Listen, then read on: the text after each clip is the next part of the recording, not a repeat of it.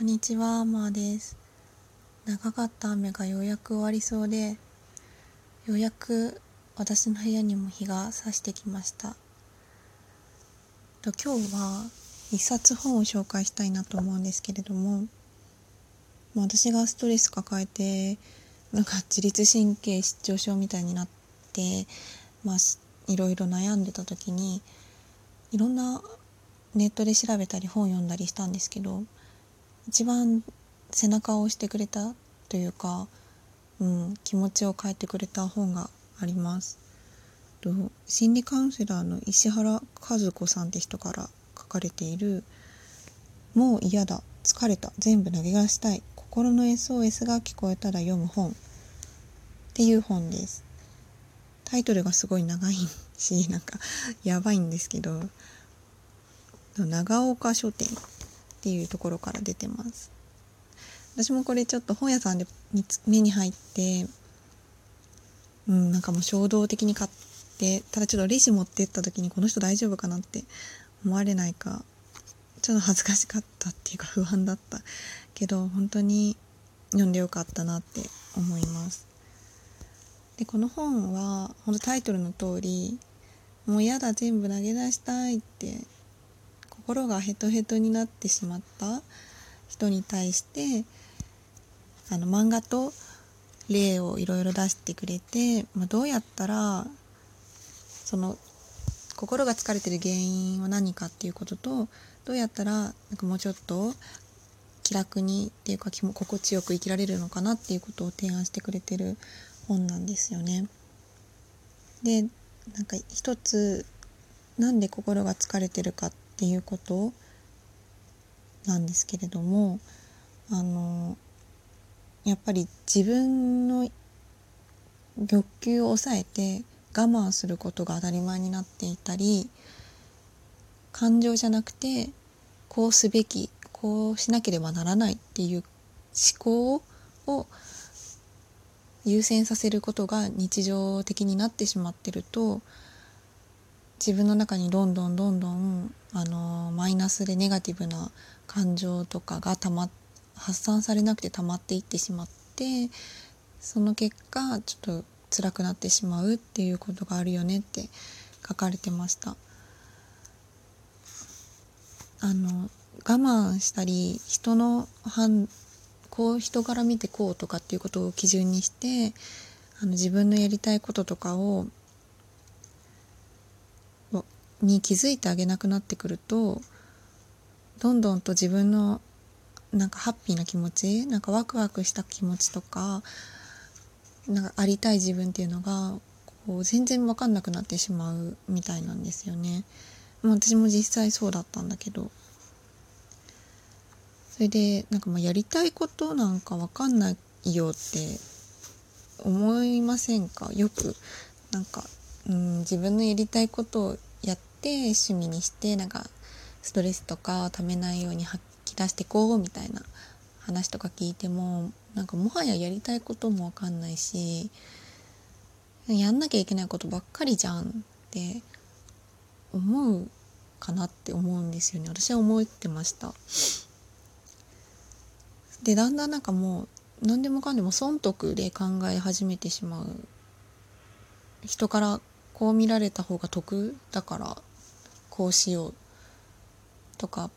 なんかお金の方が大事な気がしてきちゃったりうん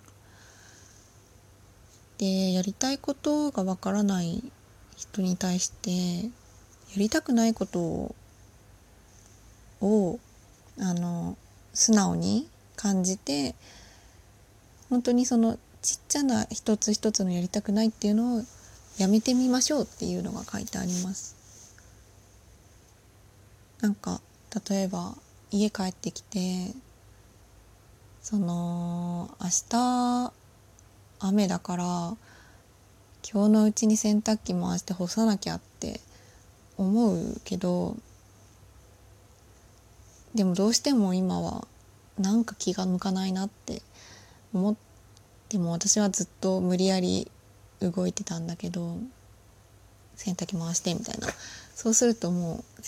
干し終わった後とかもう何の気力もなくなってるぐらい疲れちゃったりしてて。そういうことを毎日毎日小さな一つ一つであの電車に乗らなきゃいけないから何時何分に家を出なきゃいけないからっていうことばっかり考えてもう本当に仲いい友達とかと会う時にもし本当に辛くて疲れてたらちょっとだけ待ってもらっても多分そんなに関係性としてはひどいことにはなんないと思うんですよ。ちょっと10分遅れるからごめんねとか。うん。本当毎日頻繁にやっちゃいけないけどもしもともと真面目でいつも5分前に到着するようにしてるようなタイプの人だったらそんな一回ちょっと自分が疲れてて急ぎ急いで準備したくないなって日があったり今駅まで走りたくないなって思った思っても無理に走ったりしなくてもよかったんだなって私は気づきました。あと大体その5分前に約束に到着しても友達結構遅れたりもするよなって冷静に。なんか自分だけはそのルールを守らなければならないみたいになってたなって。うん法の本読んで気づいたかな。のしたくないことをやめてみるとその自分の中の本心みたいなちっちゃいハートがこれやりたくないよってっていうのを叶えてあげると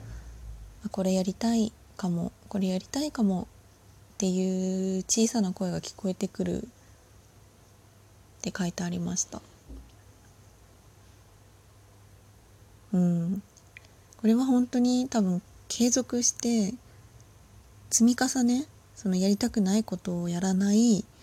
やりたいことをやって大丈夫なんだ私は大丈夫なんだっていうことの積み重ね